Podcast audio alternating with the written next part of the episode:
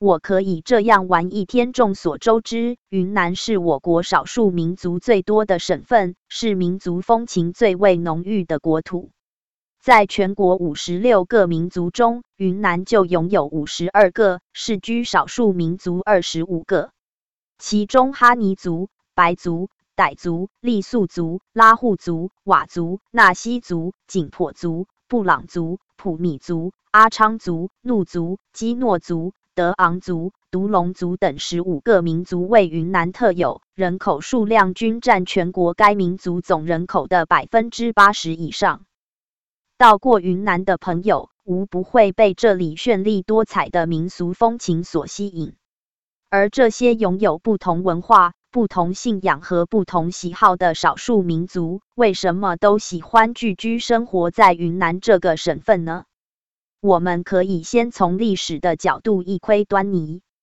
云南省坐落在我国的西南地区，汉代把分散于云南。贵州、四川西南部地区的少数民族统称为西南夷。那时的中原王朝对这些生活在偏远山区的部族了解甚少，而先少走出群山的西南夷对汉朝也是一无所知。于是，便有了司马迁在《史记·西南夷列传》中记述的让人啼笑皆非的典故：西南小国夜郎的国王傲慢地向来访的汉朝使者问道：“汉朝和我的国家哪个更大？”当时夜郎国的的盘就处于云南和贵州之间。夜郎自大的故事，司马迁总结为：“以道不通，故各以为一州主，不知汉广大。”这其实也说明了一个问题，那就是当时的云南地区与中原文明并无太多交集。由于西南夷地区物资匮乏，在中原王朝眼中几乎毫无价值，所以汉初一直被视为无用之地。到了汉武帝时期，为取道攻打南越，奉行征伐四夷、开治边郡的汉武帝，开启了对西南夷地区的开拓。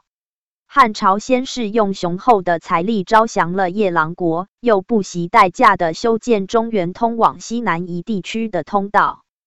西夷道、南夷道这两条道路征用了数万劳工去开凿，由于施工难度大、耗时长，而云贵高原地区又缺粮，要解决这数万人的吃饭问题，汉朝只得从四川地区调运粮食。《史记·西南夷列传》记。巴蜀四郡通西南夷道，数转相向。数岁道不通，事罢恶离，失死者甚众。西南夷又数反，发兵心急，冒费无功。在古代，运粮也只能靠大量人力来完成，这无疑层层加重了当地老百姓的负担。于是，这场劳民伤财的战略工程，最终以民众爆发动乱、屡次镇压无效，汉武帝无奈下诏罢西夷，独置南夷、夜郎两县一都尉，稍令监卫自保就而告终。到了唐代，云南西洱海地区发展出六个部落，号称六赵，其中以南赵实力最强。唐王朝为减轻与吐蕃接壤的边患，支援南诏兼并其他部落。公元七百三十八年，南诏在唐朝的支援下兼并其余五诏，建立南诏国。云南成为南诏国的领地，南诏王受大唐册封为云南王。然而此后，南诏国与唐王朝的关系却经历了一个从两肋插刀到反目成仇的过程。公元七百五十年，唐玄宗听信云南太守张虔陀的挑拨与奸臣杨国忠的谗言，发兵八万，分三路进军征伐南诏，大败。次年，再派兵三万攻南诏，有去无回。公元七百五十四年，唐朝十万大军再度大举进攻南诏，结果全军覆没。至此。大唐与南诏之间的天宝战争以大唐元气大伤而告终。为什么作为中原最强盛的两个中央政权，都未能有效解决云南落后的土著政权呢？我们来看一下这张卫星地图。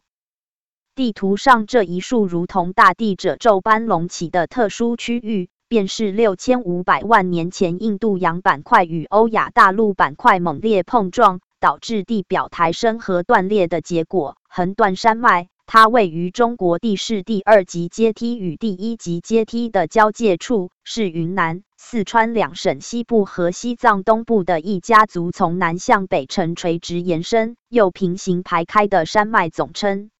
这些山岭平均海拔高达四千到五千米，山峰与河谷之间的落差有一千到两千米。横断山脉正因山高谷深、横断东西间的交通而得名，所以在云南的集市山，相对一马平川的黄河流域，层峦叠嶂、沟壑纵横的云南，显然不是农耕民族大量聚居的最佳选取。然而，在这些险峻的山川河谷之间，却蕴藏着一个个珍贵的盆地。这些盆地土壤肥沃，日照充足，水资源丰富，非常适宜农作物生长。于是，那些在平原的生存资源争夺中落败的民族，纷纷南下，来到偏远的云南山区，搜寻肥美的盆地休养生息。如今，分散在云南的彝族。白族、傣族等二十多个少数民族的先民，就是曾经活跃在汉族周边的古民族。生存空间的挤压迫使他们来到云南，而云南的特殊地理环境又把他们分割成了一个个独立的小群体。他们在这些零星分散的盆地上建起村寨，并因地制宜地发展出一套适合自己的生产和生活方式。横断山脉，山高谷深，水流湍急，把外来势力的入侵都挡在了巍峨的高山脚下。在这个超级天险的庇护下，定居于此的民族过上了安居乐业、自由繁衍的生活。然而，环境的天然阻隔也让这些小族群之间的交流变得十分困难。很多人一辈子都没有走出过自己生活的地方。由于长期生活在闭塞的环境中，久而久之，各个部落便在不同的生存环境下，形成了体貌、个性、气质、语言、服饰和生活习俗都别具一格的民族文化。由此，我们不难得出云南少数民族众多的原因：一是地理气候，云南气候多变，不同的生存环境。造就了不同的生活习惯和民族文化。二是交通不便，阻隔了各个部落之间的交流与交往，使之难以融合为一个大的族群。三是历史原因，因战乱导致的民族迁徙，促进了云南少数民族的多样化。四是政治原因，由于位置偏远，环境复杂，不利于中央政权对资源和人口进行整合。这里的民众受中原政治影响很小，因此大多数民族都保持了自己完整的民族传统，代代相传至今。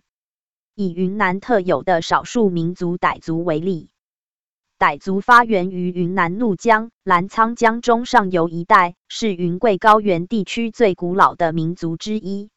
三千多年前。傣族先民在云南地区建立若干个小国，其中以蒙长的势力最大。蒙意为国家，长意为相，蒙长即相之国。蒙长王成为其周边小国的共主，各国民众称其为赵龙，意为大王；各国酋长则称其为哀牢，意为大哥。在此之前。汉朝只是通过位于云南滇池地区的滇国间接了解蒙长国，听说该国人善骑大象，生活环境又与汉朝南方的百越诸民族类似，于是便将蒙长人称为滇越人，把蒙长国称作哀牢国或丞相国。公元一世纪，位于哀牢国东面的滇国与汉朝冲突不断，导致大量滇国居民涌入哀牢国境内。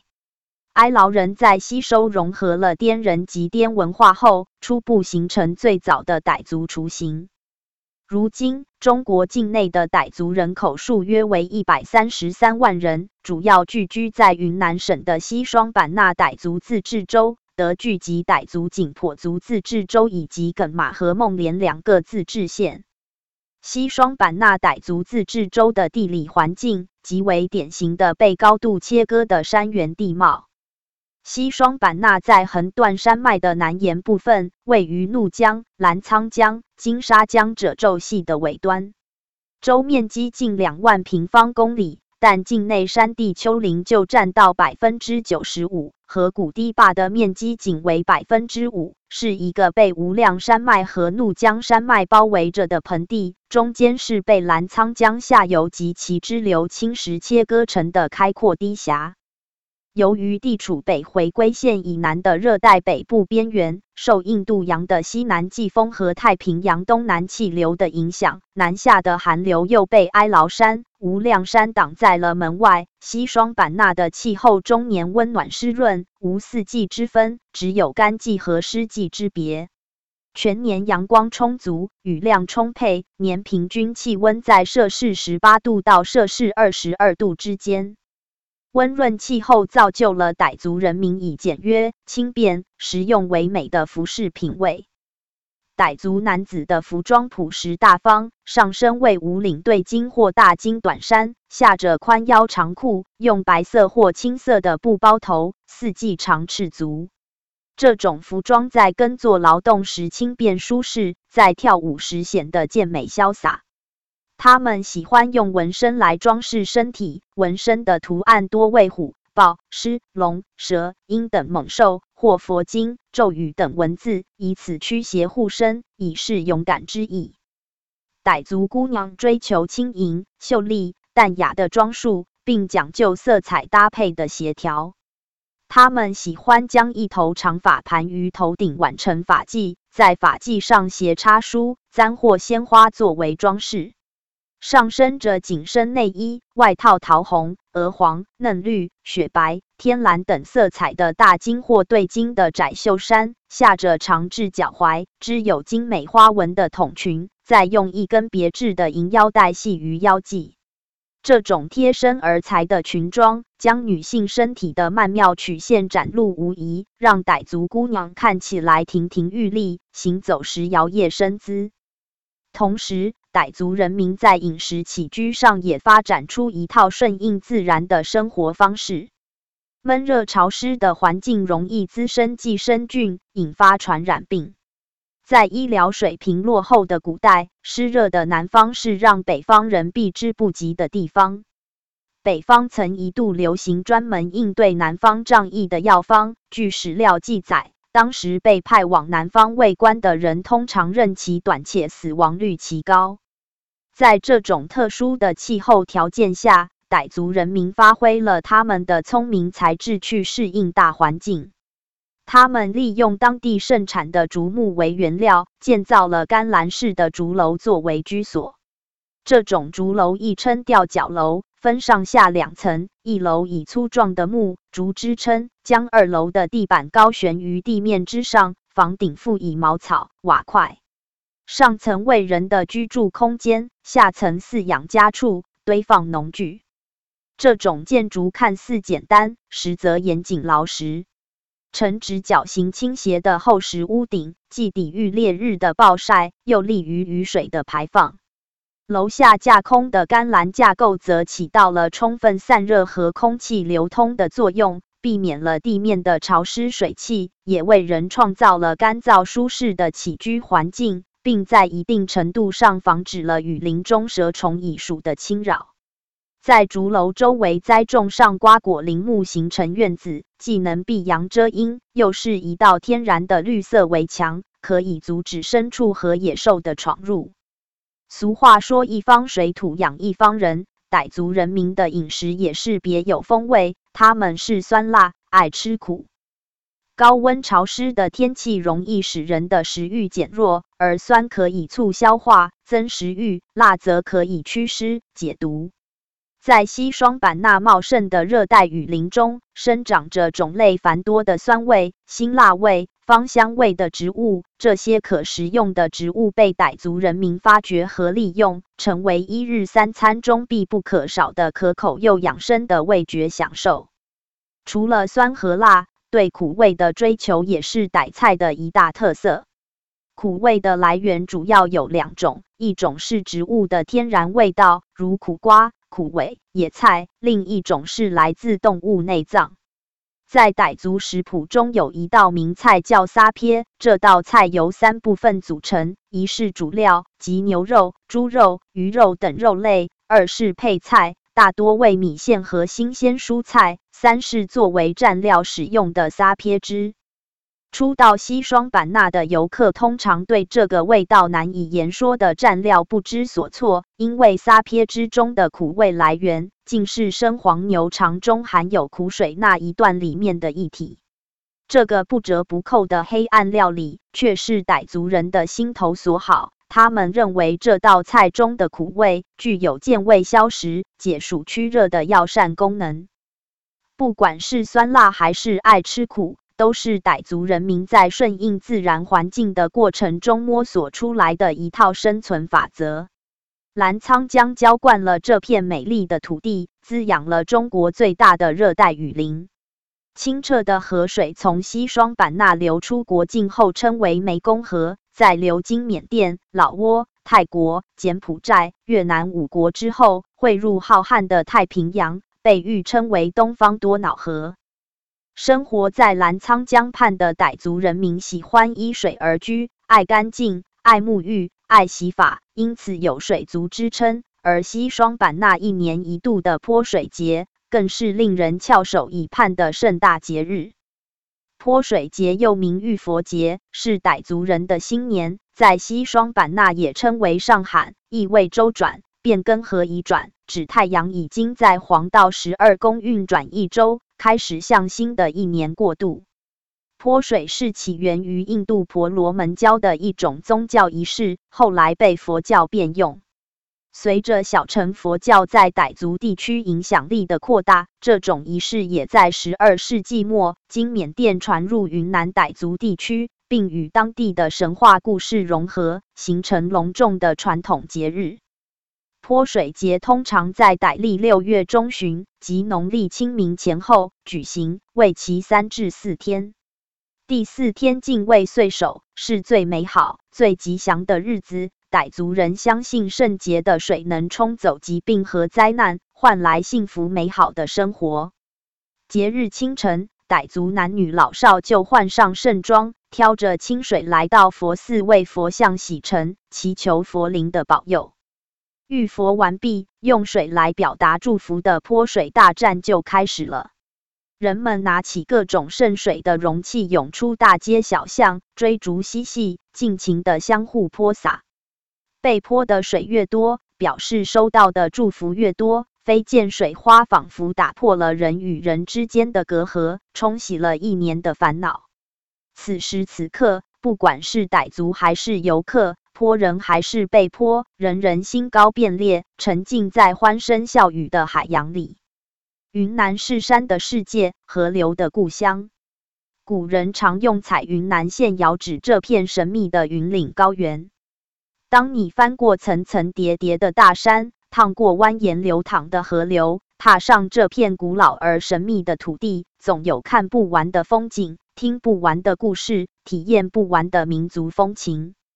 这是一场感知自然的心灵之旅，我们需要放慢脚步，细细品味，才能从云南这片神奇的土地中读懂每个民族与大自然共处的生存智慧，以及他们在历史城市中创造的灿烂文化。